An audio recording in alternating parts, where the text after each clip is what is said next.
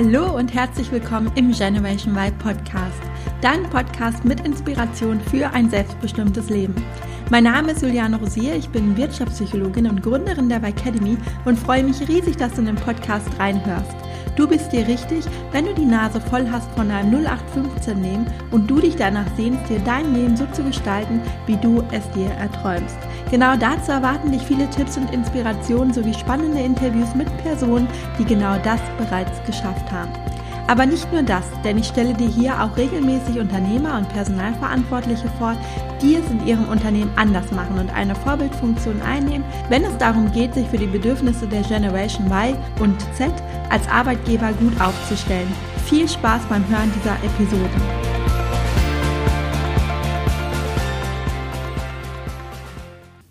In der heutigen Podcast-Episode habe ich Florian Volkel zu Gast. Florian ist Experte für Arbeitsglück, Business Coach und Sparringspartner für Unternehmer und Führungskräfte.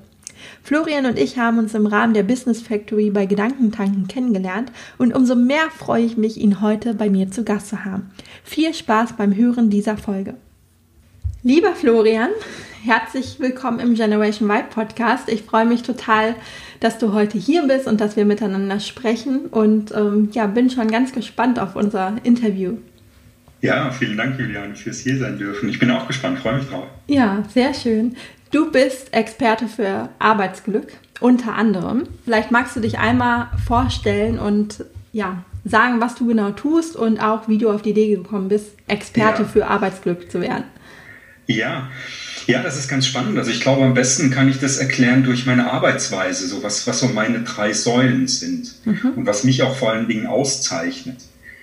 Also mein konkretes Hauptthema, das ist die Wertschätzung. Mir geht es ganz viel um das Thema Wertschätzung. Wertschätzung im Unternehmen, für Unternehmer, von Führungskräften, aber auch von Mitarbeitern.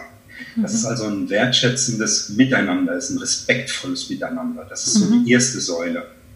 Und das Ganze weite ich dann noch mit aus, dass es auch darum geht, wie kann ich wertschätzend kommunizieren. Also erstmal das Wissen um die Wertschätzung herum selbst, welche Möglichkeiten gibt es zu wertschätzen, welche Sprachen der Wertschätzung gibt es, aber dann ganz konkret, wie kann ich das denn auch in der Kommunikation anwenden? Mhm. Und wie kann ich das denn auch im Bereich der Führung anwenden?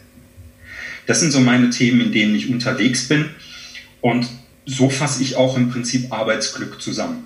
Das ist, für mich geht es nicht in die esoterische Richtung. Es hat mit Glück durchaus was zu tun. Denn ich finde einfach, dass es ganz viele, ich nenne es immer Glücksmomente im Alltag braucht, auch im Berufsalltag braucht. Mhm. Das sind einfach diese, diese Momente, in denen es mir gut geht. Das kann ein Peak sein, also vielleicht ein kurzanhaltender Moment. Vielleicht ist es aber auch ein tolles Gespräch, was ich gerade mit meinem Chef führe für eine Stunde lang. Dann ist es nicht nur ein Peak, dann ist es nicht nur, hey, super gemacht, sondern es ist was, wo ich Freude dran habe. Mhm. Und wenn ich gucke, dass ich quasi immer so ein bisschen über dieser Nulllinie bleibe, dann habe ich also ganz viel, ganz viele ja, Glücksmomente und dann darf auch mal eine Scheißsituation kommen. Dann mhm. darf auch wirklich mal der Kunde anrufen, der darf mich zur Sau machen oder es darf wer auch immer kommen, ein Auftrag darf nicht kommen, den darf ich vielleicht auch mal verlieren. Das ist okay, weil ich habe quasi, ich habe ich hab Puffer, ich kann von was zehren. Ich habe also mhm. quasi vorher mein, sozusagen mein mentales Konto so weit aufgebaut und aufgeladen, dass es okay ist. Im fiskalen Bereich, im, im, monetären Bereich machen wir das ganz häufig. Wir gucken, dass wir Reserven bilden, dass wir Rücklagen bilden für schlechte Zeiten, damit wir was Erspartes haben, was wir aufbrauchen können. Nur leider, wenn es um unsere Psyche geht, da vernachlässigen wir das sehr, sehr häufig. Deswegen das mentale Konto. Mhm. Ja, total interessant, weil das ist ja auch mein Ansatz. Ähm, ich bin ja Experte für das Thema Berufung und ich ja. finde, bei dem Thema Berufung ist es genauso. Also das bedeutet nicht, wenn ich meine Berufung gefunden habe, dass ab da jeder Arbeitstag nur noch perfekt ist und es jetzt keine Probleme mehr gibt, ne? sondern auch das ist natürlich immer so ein Auf und Ab. Deswegen fand ich das jetzt ganz interessant nochmal, wie du das er erklärt hast, dass es immer mal wieder Peaks gibt, aber dann ist es auch in, in Ordnung, wenn man sich dann so einen Puffer aufbaut oder so ein Konto, wenn dann mal etwas nicht läuft. Ja, und also was ich immer wieder wahrnehme in Unternehmen, ich arbeite ja sehr ganzheitlich, also ich mhm. arbeite vordergründig mit Unternehmern und Führungskräften, aber natürlich geht das nie ohne auch die Mitarbeiter mitzunehmen. Mhm. Die Mitarbeiter müssen immer, also operative Ebene muss genauso tief eingebunden sein, ja, wie Führungskräfte, wie die Unternehmer selbst. Denn ähm, das funktioniert, ein Unternehmen funktioniert nur als Einheit, noch Wertschätzung funktioniert nie von einer Seite. Es mhm. gibt das Wort des faulen Kompromisses. Ja. Das heißt, der eine macht drei Schritte auf mich zu, ich nur einen auf den anderen. Das funktioniert nicht. Also ich muss immer, beide müssen den gleichen Weg gehen. Und deswegen arbeite ich da sehr ganzheitlich, holistisch, wie auch immer man es nennen möchte. Mhm. Und vor allen Dingen halt auch sehr konkret. Also mhm. wirklich, wenn ein Unternehmer kommt und dann arbeite ich mit seinen Beispielen. Ich gebe also beispielsweise kein Seminar für einen Tag oder zwei Tage kann ich machen, klar, ähm, und bin dann wieder weg, weil dann fehlt ganz häufig der Transfer von dem Seminar in den in Alltag. Ja. Ich war selbst äh, zehn Jahre im Projektmanagement tätig, habe da acht Teams geleitet in ja, acht Ländern über vier Zeitzonen hinweg, also sehr, sehr international. Und ich habe da einfach gemerkt, dass es, ähm, dass es einfach nur sehr konkret funktioniert. Also ich habe ein ganz konkretes Thema, was ich jetzt möglicherweise mit einem Kollegen gerade in China, in Japan, wo das Thema Nein sagen ein bisschen schwieriger mhm. ist. Und da komme ich von einem zwei- oder gar dreitägigen äh, Seminar zurück und sitze dann am Telefon mit den Kollegen aus den anderen Teams, vielleicht auch mit den Kunden und weiß eigentlich gar nicht so richtig, wie ich das Wissen, was ich vor mir auch auf dem Papier stehen habe durch die Mitschrift, wie ich das jetzt wirklich anwenden soll. Mhm. Deswegen häufig sind Seminare sehr gut, die sind auch inhaltlich sehr gut, aber der Transfer in den Alltag fehlt. Ja. Und das ist das, äh, wo ich mich eben auch als, als Sparringspartner sehe und dann auch sage, es funktioniert im Prinzip nur, wenn wir ganz konkret arbeiten. Und das ist eben genauso, wie es für mich funktioniert. Konkrete Probleme ansprechen und konkrete Lösungen für dieses Problem finden. Mittlerweile sagt man ja häufig, ist, ist, das, das Wort hands-on, das ist ja mittlerweile immer, immer mehr geläufig. Ja. Also einfach anpacken und, und konkret lösen und das aber auch wiederum im Team, in der Abteilung, in der ganzen Organisation, im Unternehmen, dann aber auch wirklich ausbreiten. Mhm. Und das funktioniert einfach, indem man hinguckt. Die Probleme sieht man, die konkreten Probleme und die eigentlichen Probleme sieht man immer genau dann, wenn man wirklich genau hinguckt. Mhm. Ja, du hast ähm, eben das Thema Wertschätzung angesprochen. Ähm, was bedeutet das für dich? Wertschätzung, äh, weil das ist ja auch zum Teil ein plakativer Begriff und ich kann mir vorstellen, wenn man jetzt in ein Unternehmen geht, dass das auch vielleicht für jeden etwas anderes bedeutet. Hm. Genau. Hast du auch das die Erfahrung gemacht? Ja. Ja, äh, die Erfahrung habe ich auch gemacht, definitiv. Es gibt ja diese fünf Sprachen der Wertschätzung. Mhm. Das äh, nehme ich auch, auch, als Unterstützung entsprechend, um, um das Thema mit zu untermauern, weil es für mich ähm, diese fünf Sprachen, ich kann sie vielleicht auch ganz kurz nennen. Ja, also Lob und Anerkennung ist die Sprache Nummer eins. Also die erste Sprache, es gibt keine Reihenfolge, also ja. die ist die erste Sprache. Ähm, dann geht es weiter mit, dass man sich Zeit nimmt, Hilfe anbietet, wäre dann die dritte Körperkontakt die vierte und Geschenke die mhm. fünfte. Beispiel, meine, meine Sprache ist Lob und Anerkennung. Das mhm. heißt, ich finde es super, wenn jemand zu mir sagt, hey, das hast du richtig toll gemacht, das, das, hast du, das hast du super gemacht, aber ich mag das nicht von einer versammelten Mannschaft. Mhm. Ich mag das wirklich nur eher im Kleinen. Okay. Wo ist also für dich der Unterschied? Der Unterschied davon ist für mich, dass ich, ähm, dass ich einfach das, das, was ich getan habe, das habe ich in der Regel gemacht, weil ich es gerne tue oder weil ich es gerade als meine Aufgabe gesehen habe. Und ich brauche dann nicht diesen, in Anführungszeichen, diesen Status, mhm. dass ich sage, okay, das muss man jetzt jedem zeigen, dass ich das so gemacht habe. Ähm, das ist mir zu viel drumherum. Also die Leistung an sich reicht mir in der Regel schon aus. Wenn die honoriert wird, also gar nicht mal unbedingt in Geld, sondern auch in Wertschätzung honoriert wird, mhm. dann ist das okay. Und für mich ist es zum Beispiel in einer, in einer, in einer, großen, in einer großen Gruppe, also wenn ich jetzt Beispiel als Projektmanager, als ich noch angestellt war, da hat mich mein Chef mal vor der ganzen Abteilung von so vor so 30 äh, Leuten gelobt. Mhm. Über einen längeren Zeitraum. Also das, das war nicht nur ein Satz, so hey, das hast du super gemacht und wir haben jetzt den, den Benefit-Punkt, ja. sondern es ging mehr und mehr. das war sowas, wo ich gesagt habe, Loch, geh auf, ich möchte verschwinden. das ist, nee, das ist dann nicht so mein Ding. Das ist einfach, ich spreche dann, man spricht dann auch vom, vom Dialekt. Also ich habe es mhm. dann lieber, wenn jemand unter vier Augen sagt, hey, das hast du super gemacht. Mhm. Und ähm, man guckt dann auch konkret, hey, wenn das jetzt geklappt hat, was kann denn der nächste Schritt sein? Mhm. Und das ist auch das, was ich Führungskräften immer empfehle. Also schau hin, äh, weil du gesagt hast, im Unternehmen, was gibt es denn da verschiedene, verschiedene äh, Wertschätzungsmöglichkeiten? Hat jeder die gleiche Art und Weise? Nein, absolut nicht. Denn mhm. ähm, es gibt Menschen, die freuen sich sehr über Geschenke. Ich freue mich beispielsweise auch über ein Weihnachten. Wir schenken uns in der Familie auch gar nichts mehr. Mhm. Ähm, weil für mich hat es keine Bedeutung. Ich muss mich dann immer irgendwie freuen, auf, auf irgendwie auf, ein, auf, auf irgendwas auszupacken. Das war eigentlich schon immer so. Und weiß aber vielleicht gar nicht, was drin ist. Oder ich weiß ganz genau, was drin ist. Ja, dann brauche ich es aber auch nicht auszupacken, sondern dann weiß ich schon. Also es hat für mich einfach gar keinen Stellenwert, was geschenkt zu bekommen. Mhm. Zeit zu schenken, wenn sich, also wenn mir aber jemand Zeit schenkt, wiederum, dann ist, es, ist mir das auch sehr wichtig. Mhm. Aber ich finde die Übung, finde ich sehr wertvoll, nicht nur im Unternehmenskontext, sondern auch privat. Ne? Ähm, mhm. Ich habe das nämlich mal mit meinem Freund gemacht und das war auch spannend, weil wir unterschiedliche Sprachen sprechen, uns das aber vorher ja. nicht bewusst war. Und seitdem ja. wir das aber wissen, können wir uns da ganz anders aufeinander einstellen. Ja, und deswegen finde ich die ähm, ja auch im privaten Kontext sehr, ähm, sehr wichtig auch. Ja, unbedingt äh, gebe ich dir vollkommen recht. Es ist äh, nicht nur im Berufsleben so, es ist genau wie du sagst, im Privatleben auch so. Ähm, und wichtig, wichtig dabei ist halt auch wirklich zu verstehen, was der andere denn wirklich möchte und braucht. Mhm. Also wirklich auch da lernen hinzuschauen. Mhm. Was ist es denn? Ne? Also kriegt dann immer wieder so die Frage, wie erkenne ich denn, was meine Mitarbeiter denn so wollen? Mhm. Ja. Entweder du kannst fragen, so, das sind die fünf Sprachen. Ich würde ganz gerne, dass wir im Unternehmen, auch privat natürlich, dass wir uns da einfach auf einem anderen Niveau unterhalten, dass wir einfach diese Fettnäpfchen mal außen vor lassen können, dass wir da nicht immer reintappen. Mhm. Wie kriegen wir das denn hin? Schau mal, es gibt die und die Sprachen der Wertschätzung. Was glaubst du denn, welche bist du denn? Also das ist eine Möglichkeit. Mhm. Ne?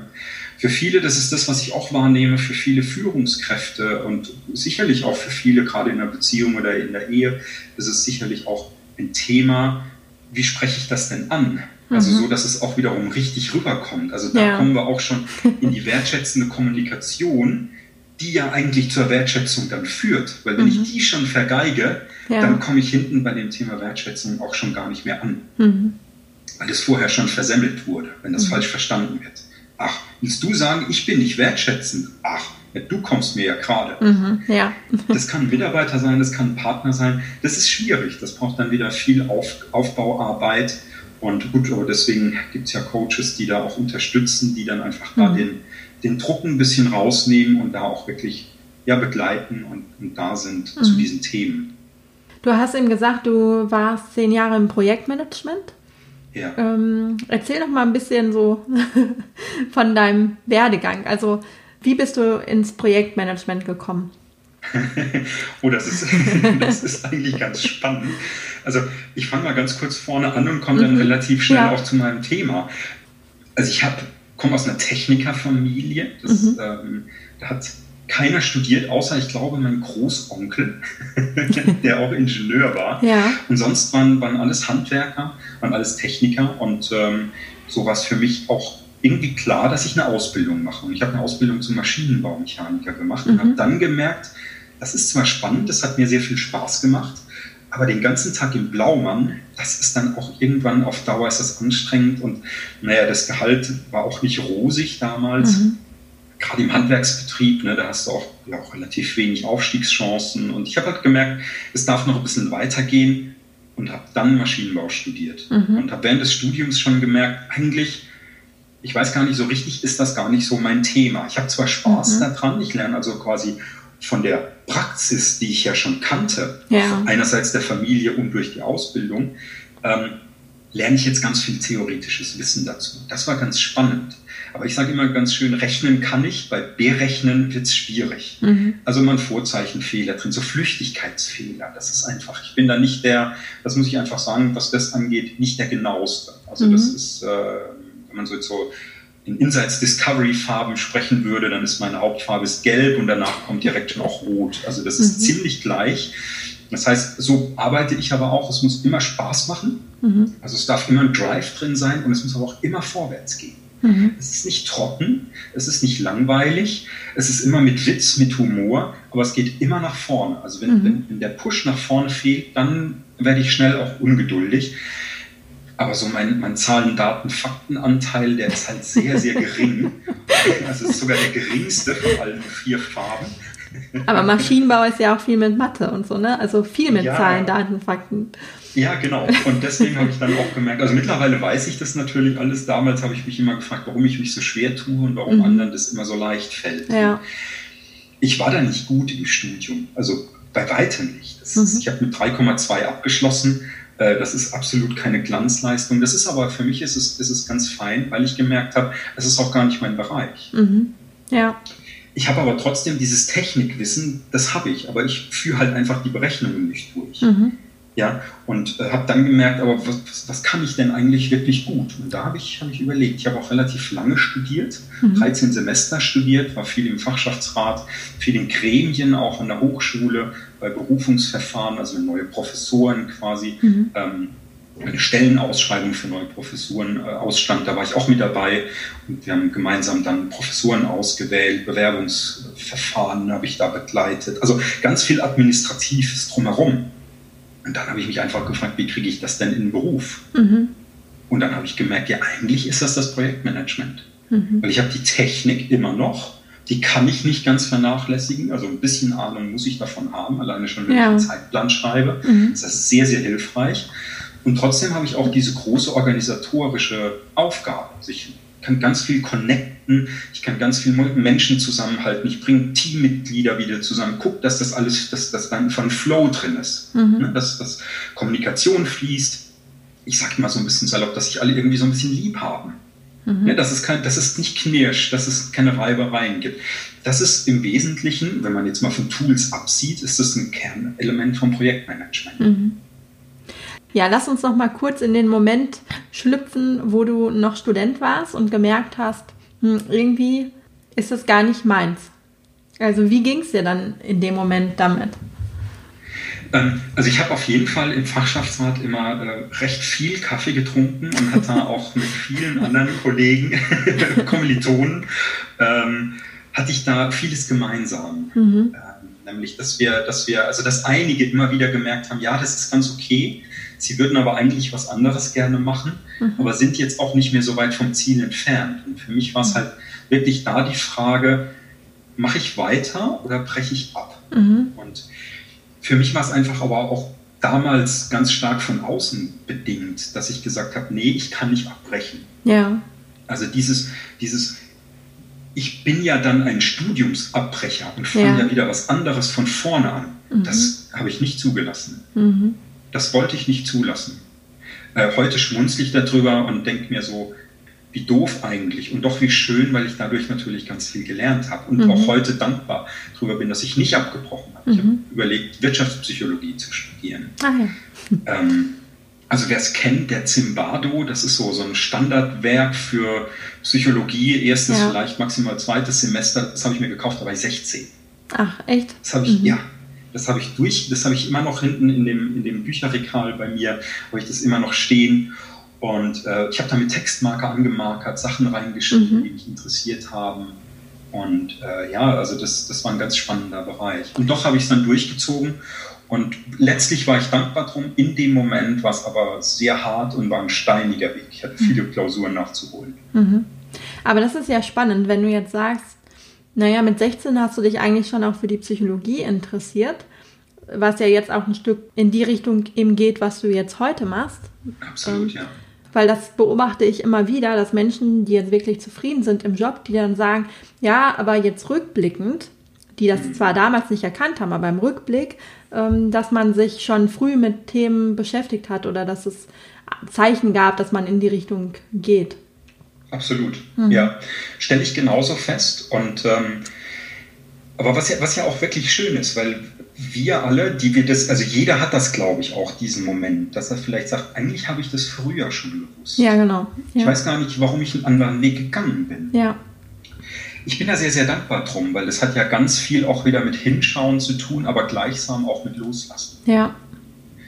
Und wenn ich eins gemerkt habe, dadurch, dass ich in die Selbstständigkeit gegangen bin und jetzt in Unternehmen bin, auch für Führungskräfte Coach bin, Business Coach bin, dann ist es, dass Selbstverantwortung und Loslassen meine beiden Themen sind. Mhm.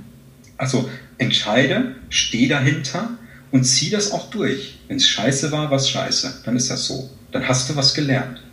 Ja. So, also gar nicht den Fokus auf, hm, war blöd, ja, war es vielleicht, aber hey, was habe ich denn daraus gelernt? Ja. Und das ist das Schöne und es hat dann auch wiederum mit dem Loslassen des schlechten Gedankens zu tun und einfach auch sagen, hey, und jetzt geht's weiter. Mhm. Ja, weil ganz viele, ähm, jetzt zum Beispiel von, meinen, von meiner Zielgruppe, die ja unzufrieden im Job sind, die mhm. ähm, aber unentschlossen sind, in welche Richtung es gehen soll. Und ganz viele haben aber eigentlich eine Idee im Kopf, man sagt zwar immer, ich habe keine Ahnung, was ich machen soll, wenn man aber mal ein bisschen hinterfragt und so, ganz viele haben aber eigentlich eine Idee, aber erlauben sich nicht, den Gedanken zu Ende zu denken oder haben eben Angst, sich falsch zu entscheiden, weil sie vielleicht mehrere Optionen offen haben. Und ich glaube, man kann sich gar nicht falsch entscheiden, weil man ja immer wieder auch was lernt und höchstens herausfindet, was vielleicht nicht der richtige Weg ist. Aber auch dann ist man immer einen Schritt weiter, als man es in der aktuellen Situation ist. Immer. Ja, Gebe ich dir vollkommen recht. Deswegen. Ja, definitiv. Das ist maximal, das ist immer so mein Bild. Also ich habe, mein Bild ist immer so, dass ich, ich fahre so auf einer Straße, mhm. die hat auch sicherlich mehrere Spuren. Mhm. Und ich kann mir im Prinzip immer auswählen, auf welcher Spur dass ich fahre. Ich meine, hier bei uns in Deutschland ist es so, wenn ich ganz schnell unterwegs bin, dann gucke ich, dass ich links fahre. Mhm. Und wenn ich eher langsam bin, dann gucke ich halt, dass ich rechts fahre. Also es ist immer die Frage, welche Spur wähle ich gerade im jetzigen Moment aus. Also ich kann mich auf dieser Straße einfach frei bewegen. Mhm. Ich kann aber nie von der Straße abkommen, weil es gibt Leitplanken. Ja.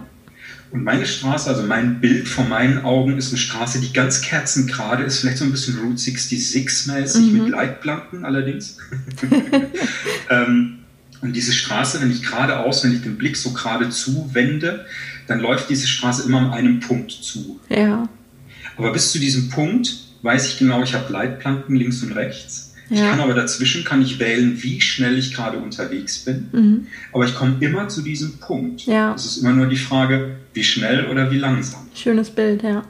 Ja, und manchmal wird es einfach dadurch, dass ich Spuren wechsle, auch kurvenreich. Mhm. Und dann dauert es ein bisschen länger. Mhm. Das ist aber auch okay. Ja. Aber der Punkt hinten, das ist immer der gleiche. Ja. Und ich muss halt nur wissen, was ist mein Punkt. Oder zumindest es irgendwie versuchen zu herausfinden, herauszufinden. Und ich glaube, es ist genauso, wie du sagst. Ich glaube, jeder, mh, hm, jeder hat das schon tief in sich drin und jeder weiß es. Vielleicht sind es einfach zu gucken. Das ist immer so das, was ich bei mir feststelle. Was habe ich denn früher für Bücher gekauft? Oder mhm. vielleicht habe ich es auch nicht gekauft, aber mhm. ich hätte sie gerne gekauft. Mhm. Was ja. habe ich denn früher gerne gemacht? Also mhm. wirklich dieses, dieses äh, Zurückblicken, als man noch ein bisschen kleiner war. Mhm. Ja. Jünger war vielleicht. Ja. Das ist immer ganz wertvoll. Mhm. Und ähm, wie bist du dann auf die Idee gekommen, dich selbstständig zu machen? Oh, das ging, das ging eigentlich relativ, relativ schnell. Ich, ich habe einen Podcast gehört. Ich habe einen ah. Podcast gehört von dem Lars Bobach. Ja. Und da war der Stefan Friedrich im mhm. Podcast von Gedankentanken. Und genau. der Stefan, der hat, ähm, man, wir kennen ihn ja beide, der hat genau. damals äh, was erzählt von so einem Kompass mit so drei Nadeln. Und ich dachte mir so, was ist das denn für ein Typ? Der erzählt so speziell, ja. so, der war irgendwie anders als das, was ich sonst so gewohnt war. Und im ersten Moment fand ich das gar nicht so sympathisch, aber das hat mich sehr beschäftigt, dieses Bild mit dem Kompass, mit den drei mhm. Nadeln, mit, mit Sinn und wie auch immer das geht, dass ich dann gegoogelt habe, was der Stefan wirklich macht. Mhm. Und so bin ich dann zu Gedankentanken gekommen und so habe ich mir ganz viele YouTube-Videos von Gedankentanken angeschaut mhm. und bin dadurch quasi wiederum zurück. Also ich habe über Gedankentanken ähm, den Weg zurück zu meinem Zimbardo gefunden, ja. der bei mir im Bücherregal steht. Ja. Nämlich mich wieder mit mir zu beschäftigen und so weiter. Und der Plan, in die Selbstständigkeit zu gehen, der war damals schon da, als ich noch im Angestelltentum war, ähm, aber recht unkonkret. Also ich wusste so dieses, dieses, dieses Korsett, was ich anhatte ähm, in, der, in der Firma, in der ich damals war, ähm, einfach nicht im Negativen, sondern einfach geprägt durch Strukturen, durch Regeln, durch Prozesse, mhm. die man einfach auch Qualitätszeit sich unter anderem nicht brechen kann. Mhm. Denn es war ein Automobilzulieferer und da muss einfach Qualität da sein, sonst kannst du das Produkt nicht ausliefern. Mhm. Und ähm, ja, so habe ich mich aber dann da wieder einfach zurückbesonnen, wo ich denn, wo ich denn eigentlich herkomme. Und ähm, so habe ich es dann, so habe ich es dann geschafft, wieder, wieder, wieder zu mir zu finden, ein Stück weit Richtung Selbstständigkeit auch zu kommen, so diese, diese Selbstverantwortung übernehmen, was ich gerade schon gesagt habe. Ja. Das habe ich dadurch wieder sehr gut, also nicht mit, nicht, ich sage mal so, nicht mich von Prozessen, Strukturen und Regeln treiben zu lassen, sondern ich selbst zu sein, zu gucken, will ich denn eigentlich diese Prozesse, Strukturen und alles befolgen? Mhm. Und da habe ich für mich gesagt, nö, eigentlich will ich das nicht. Ja. Und ich habe einfach gemerkt, dass ich morgens auch mal ganz gerne bis neun schlafen möchte, wenn ich da Lust drauf habe. Und mhm. dafür aber vielleicht bis drei Uhr in der Nacht wach bin. Mhm. Und das geht halt am besten in der Selbstständigkeit. Und manchmal spielen einem die das Universum oder ich weiß es nicht, wer es wirklich ist. Viele reden immer vom Universum. Ich weiß es nicht, was es ist, aber auf jeden Fall war es dann so, dass das Unternehmen Stellen abgebaut hat. Und ich war der Letzte, der eingestellt wurde und war dann auch damit der Erste, der gehen durfte. Mhm. Und ich fand das damals eine große Überraschung, dass die, die Kündigung, die dann wirklich auch relativ schnell kam, äh, das fand ich wirklich sehr überraschend, aber letztlich genau das Richtige. Mhm also genau der nötige Tritt Schubser. in den Allerwertesten, ja. den Schubs, den ich gebraucht habe. Ja, ja genau. Mhm. So bin ich zur Selbstständigkeit gekommen. Der Plan, wie gesagt, war vorher schon da, aber das konkrete Go, das kam eigentlich eher durch, durch, durch, ja, durch einen Zufall mhm. oder durch wie auch immer. Ja. Genau. Aber auch das brauchen wir ja manchmal. so einen Unbedingt. lieben Tritt in den Hintern und gleichzeitig dann aber auch in die Selbstverantwortung zu gehen, was du ja auch angesprochen genau. hast, ne? Und dann nicht zu sagen, ah, also so in die Opferrolle zu verfallen, ich bin ja jetzt gekündigt worden und was mache ich jetzt und sondern da wirklich auch zu sagen, okay, jetzt packe ich es an und genau. jetzt gehe ich in die Selbstverantwortung und das ist ja ähm, finde ich immer sehr toll und bewundernswert, wenn man das in dem Moment dann auch eben macht. Genau, das mhm. ist auch, ähm, also da kommt auch mit, von genau diesem Punkt kommt auch mit das größte Learning her, mhm. wo ich sage, also Selbstverantwortung, das ist definitiv ein Punkt von mir und eben auch loslassen. Mhm. Ja. Also auch sagen, ich halte nicht an der Sicherheit fest, ja. dass mein Einkommen ja kommt, weil nee, auch wenn ich angestellt bin, ist mein Einkommen nicht sicher. Ich ja. habe selbst gemerkt. Ja. Wenn Stellen abgebaut werden, das Unternehmen kann das wirklich begründen und du hast quasi keine Chance, außer vielleicht durch zig Anwaltsverfahren, muss man sich halt überlegen, ob man das bereit ist einzugehen. Für mich kam das gar nicht erst in Frage. Mhm. Das ist halt manchmal so, wie es ist, und dann gilt es einfach halt so auch zu meistern und zu mhm. leben. Und ich habe viel gelernt dabei und bin sehr, sehr dankbar über die Zeit. Mhm. Ja, und wir merken es auch aktuell, ne? Die Corona-Krise ähm, ja. allgegenwärtig. Und auch ja. da merken wir, es ist nichts mehr sicher. Und die Sicherheit, warum viele ja nicht aus diesem Hamsterrad auch austreten, die sagen, ich möchte eigentlich total gerne was anderes machen, ich möchte mich vielleicht selbstständig machen, ich träume mal von einer Weltreise, ich hm. keine Ahnung was, ähm, die aber immer in der Situation bleiben, weil sie sagen, nee, aber die Sicherheit ist mir so hm. wichtig. Und gerade jetzt merken wir, die Sicherheit gibt es nicht. Also egal, ob man jetzt angestellt ist, ne, ähm, wenn Unternehmen Stellen abbauen oder wenn irgendwas passiert, dann haben wir eben keine Gewissheit, dass unser Job erhalten bleibt. Und mhm. deswegen ist es ja auch ein Stück weit wirklich so eine Illusion, dass ein Angestelltenverhältnis sicherer ist als ein, eine Selbstständigkeit. Mhm. Es ist absolut eine Illusion. Also ja. es mag natürlich ein bisschen Sicherheit geben, denn ähm, gerade jetzt, du hast es angesprochen, in der Zeit von Corona kann das durchaus sein, dass dem einen oder anderen ähm, da das Business komplett wegbricht. Ich war auch nicht darauf eingestellt, plötzlich alles online zu machen. Mhm. Ich habe ja vorhin schon gesagt, ich arbeite sehr konkret, also wirklich mit den Leuten und mit den mhm. Leuten, also Wertschätzung kriegst du halt am besten auch face-to-face hin. Ja. Da sehe ich, wie die Leute arbeiten. Wo sitzen die denn? Wie sieht denn der Schreibtisch aus? Wie mhm. sieht das Arbeits-, die Arbeitsumgebung aus? Es ist total chaotisch, steht da mhm. Pflanzen, das ist schön. Ja. Was haben die für Stühle? Ist das ein Chaoshaufen? Ist es organisiert? Gehen die gemeinsam in die Kantine oder macht jeder, was er will? Mhm. Das hat ganz viel damit zu tun. Mhm. Da jetzt umzuschwenken auf Online, das zeigt auch natürlich nochmal, wie flexibel jeder ist. Mhm. Und das, da sind wir jetzt beim weiteren Thema, was ich ansprechen wollte. Du hast ja einen Kurs rausgebracht ähm, ja. zum Thema Homeoffice und jetzt gerade durch Corona sind natürlich viele gezwungen, Homeoffice zu machen die das aber vorher vielleicht nicht gewohnt war oder wo es auch der Arbeitgeber vielleicht nicht gewünscht hat, aber jetzt durch die Umstände eben gezwungen ist, seine Mitarbeiter doch ins Homeoffice zu schicken und die Mitarbeiter da stehen und denken, okay, ähm, ich habe es mir vielleicht immer so schön vorgestellt, aber jetzt stoße ich vielleicht doch auf die ein oder andere Herausforderung. Was hast du für Tipps? ja, also vielen Dank, dass du das äh, erwähnst und dass ich da auch die Chance habe, das vorzustellen. Ja, genau. Also ich habe den Kurs rausgebracht. Tatsächlich unmittelbar, nachdem die, die, die, ja, diese, diese Corona-Botschaft uns alle erreicht hat, mhm. weil ich gesagt habe, für Menschen, die einfach, du hast es richtig gesagt, die einfach nicht gewohnt sind, ins Homeoffice zu gehen, die vielleicht mhm. die Möglichkeit gehabt hätten, aber gesagt haben, naja, ah eigentlich wird es bei uns ja gar nicht so richtig gerne gesehen. Mhm. Vor allen Dingen auch gerade viele Führungskräfte, das habe ich auch lange erlebt, dass ähm, meine damalige Führungskraft gesagt hat, ja, nee, wir hätten dich ja schon ganz gerne hier bei uns. Mhm. Ja. Aber warum? Und wer dieser das Standardspruch. Ist, das, ja, genau, das konnte mir also keiner sagen. Ich habe dann immer mal wieder auch gefragt, mit wem muss ich denn sprechen? Das ist ja nicht, ruft mich an, ich bin ja da. Mhm. So.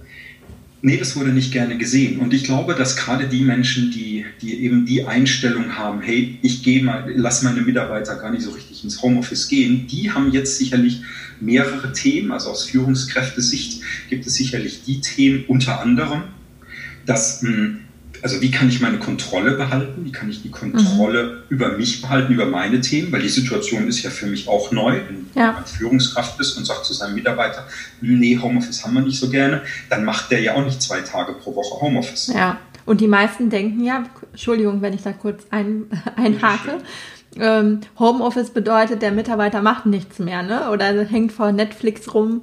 Das genau. haben wir, da ist ja auch oft die Angst vorhanden. Und ich habe keine Kontrolle mehr, weil wenn ich nicht daneben sitze oder zwei ähm, Räume weiter bin, verfällt der Mitarbeiter, ähm, ja, verwandelt sich in ein Faultier und hängt nur noch vor Netflix rum und macht eigentlich gar nichts. Ja, genau, genau. Und das ist, also das ist ein absoluter Trugschluss, denn Studien sagen genau das Gegenteil. Mhm. Also das, das, ähm, ich sage es jetzt mal ganz salopp frei raus, dass äh, Menschen, die viel im Homeoffice sind, deutlich eher äh, Probleme mit der mentalen, äh, mit der mentalen Belastung haben, ob das jetzt Burnout ist oder äh, hohe Stresssymptome. Ja, weil Homeoffice, die wollen sich einfach beweisen. Und ich muss ganz ehrlich sagen, also wenn ich Unternehmer wäre und mein Mitarbeiter möchte ins Homeoffice gehen und der würde sagen, mal, ist das okay, wenn ich Wäsche zwischendurch mache? Das ist ja immer so ein häufig zitiertes Beispiel. Oder darf ja. ich jetzt auch mal durchsaugen? Jo, meinetwegen, weil auch mal Wäsche aufhängen ist vielleicht auch sowas wie Meditation. Und vielleicht hat er gerade in dem Moment die zündende Idee, ja, dann ist doch super, dass der Wäsche aufhängen war. Ja. Also gar kein, gar kein Stress. Also ich würde es, würde es erlauben. Ähm, das Gesetz weiß ich nicht genau, wie das das sieht. Äh, ich glaube, da muss man die Zeit, die man aufwendet, dann auch hinten wieder anhängen oder in mhm. Absprache.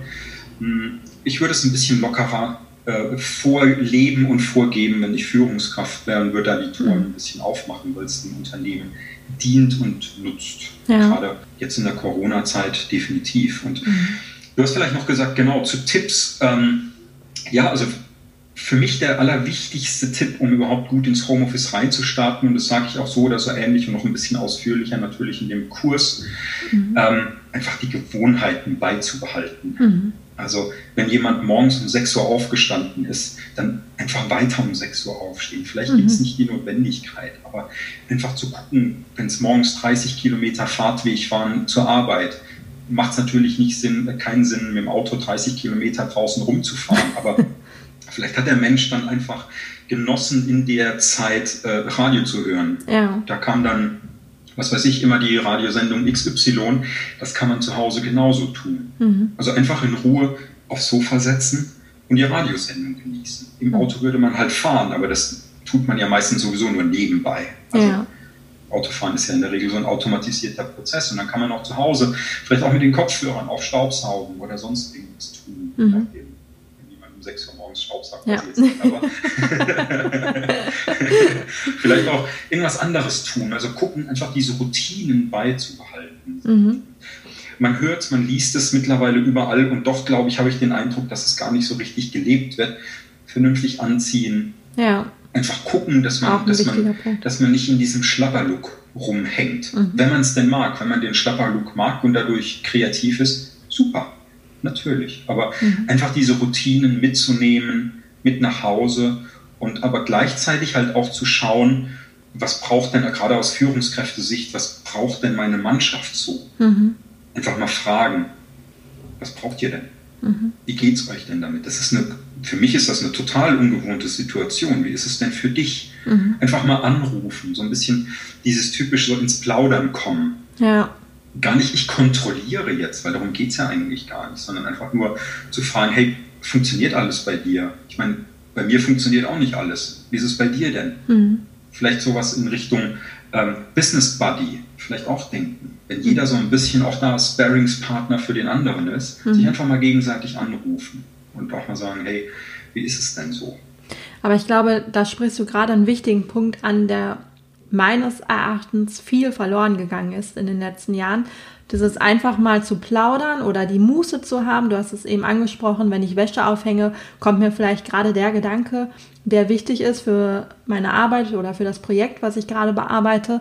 Und ich glaube, erst diese Momente, wo wir mal zur Ruhe kommen, die erlauben uns ja auch, dass diese Impulse entstehen können und die neuen Ideen. Aber im Arbeitsalltag vor Ort zumindest ist es ja so, dass wir so durchgetaktet sind mit Terminen, die ganze Zeit E-Mails reinkommen, das Telefon klingelt. Ähm, das ist die Erfahrung, die ich gemacht habe, dass die meisten Mitarbeiter gar nicht mehr die Muße haben, auch mal in Ruhe an der Kaffeemaschine vielleicht zu stehen und mit dem Kollegen zu plaudern, was aber so wichtig ist, ne? um auch mal genau. wieder kreativ werden zu können und wieder wirklich Ideen zu haben. Mhm. Ja, absolut. Ja, absolut. Genau. Ja, und halt einfach auch, ähm, das ist das, was ich häufig mache, auch, äh, auch später noch. Also wenn wir dieses Podcast-Interview aufgenommen haben, dann habe ich ein paar Telefon lose Telefontermine, wo ich einfach gesagt habe, ich rufe an im Laufe der Woche oder am Nachmittag mhm. oder sowas.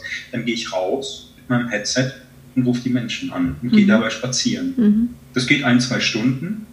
Ähm, das ist super. Es gibt so viele, so viele Wanderwege, also Wander in Anführungszeichen, ja. ja wo, man, wo man langlaufen kann. Das muss nicht die Hauptstraße sein je nachdem, äh, wo, wo die Zuhörer wohnen, vielleicht einfach mal die Seitenstraße entlang spazieren. Einfach mal gucken, wo man da so rauskommt und dabei mhm. einfach telefonieren. Das ist wunderbar. Mhm. Und gerade jetzt ist auch die Zeit, wo, wo man Wäscheständer im Hintergrund sieht, wenn die Menschen die Webcam anmachen. All das, wo man ganz viel mitnimmt. Ich habe jetzt gerade neulich ge gelesen, schönen Artikel von dem CEO der Telekom bei LinkedIn, der geschrieben hat, jo, neulich haben dann ähm, in, in der Telco haben dann auch Kollegen, einfach auch von anderen Vorständen, die haben auch den Geschwisterstreit meiner beiden Söhne mitbekommen. Mhm.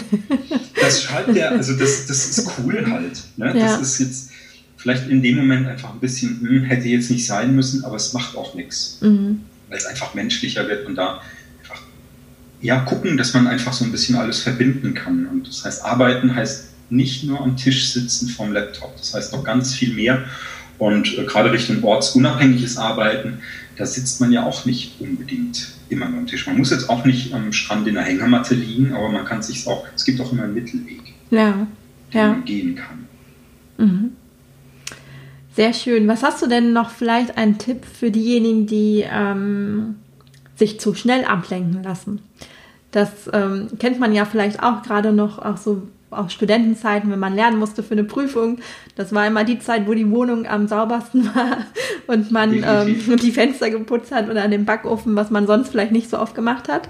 Ähm, was würdest du da empfehlen? Hm. Also es gibt eine, eine, ganz schöne Methode, die ich auch liebe. Das ist das Timeboxing. Mhm. Ähm, das kommt so ein bisschen aus dem agilen Bereich, stelle ich auch in meinem Kurs vor.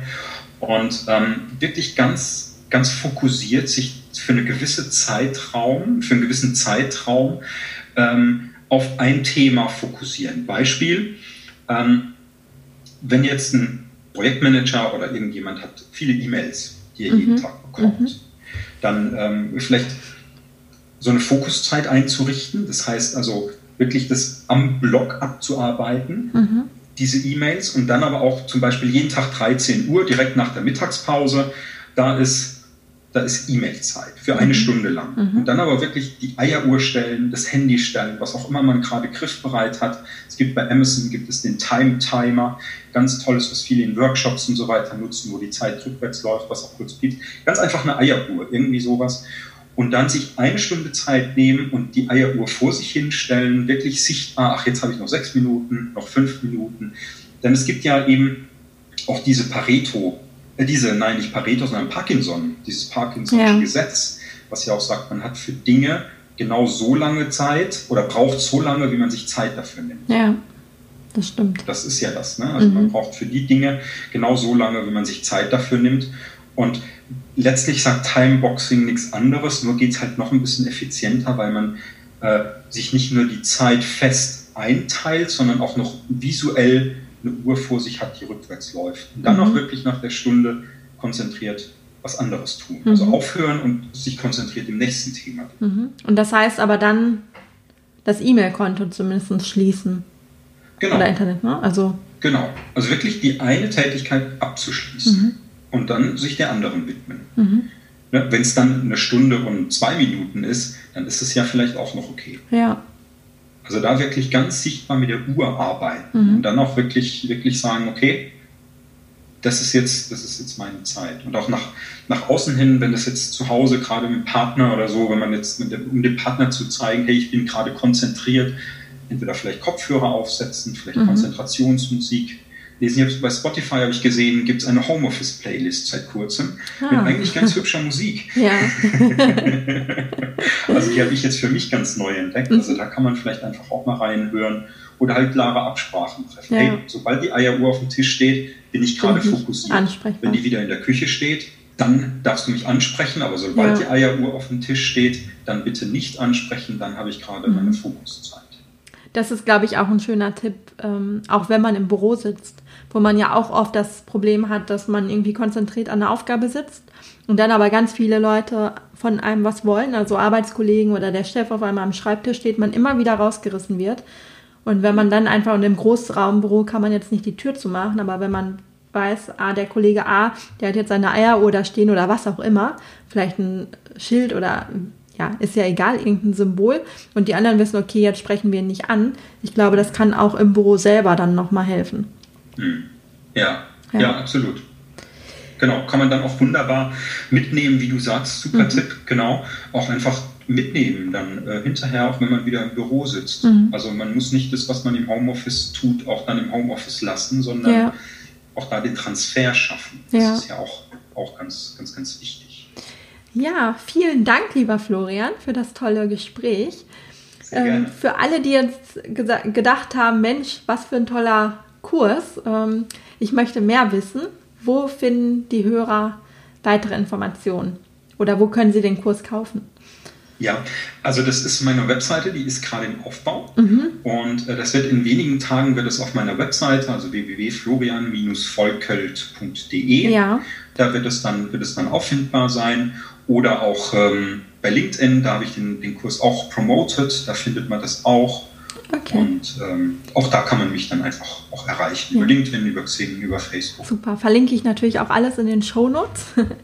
ähm, dann ist das, glaube ich, das Einfachste. Ja. Dann vielen Dank für das Gespräch. Sehr gerne. Danke dir für die Einladung. gerne. Vielen Dank fürs Zuhören und dass du in den Generation Y Podcast reingehört hast.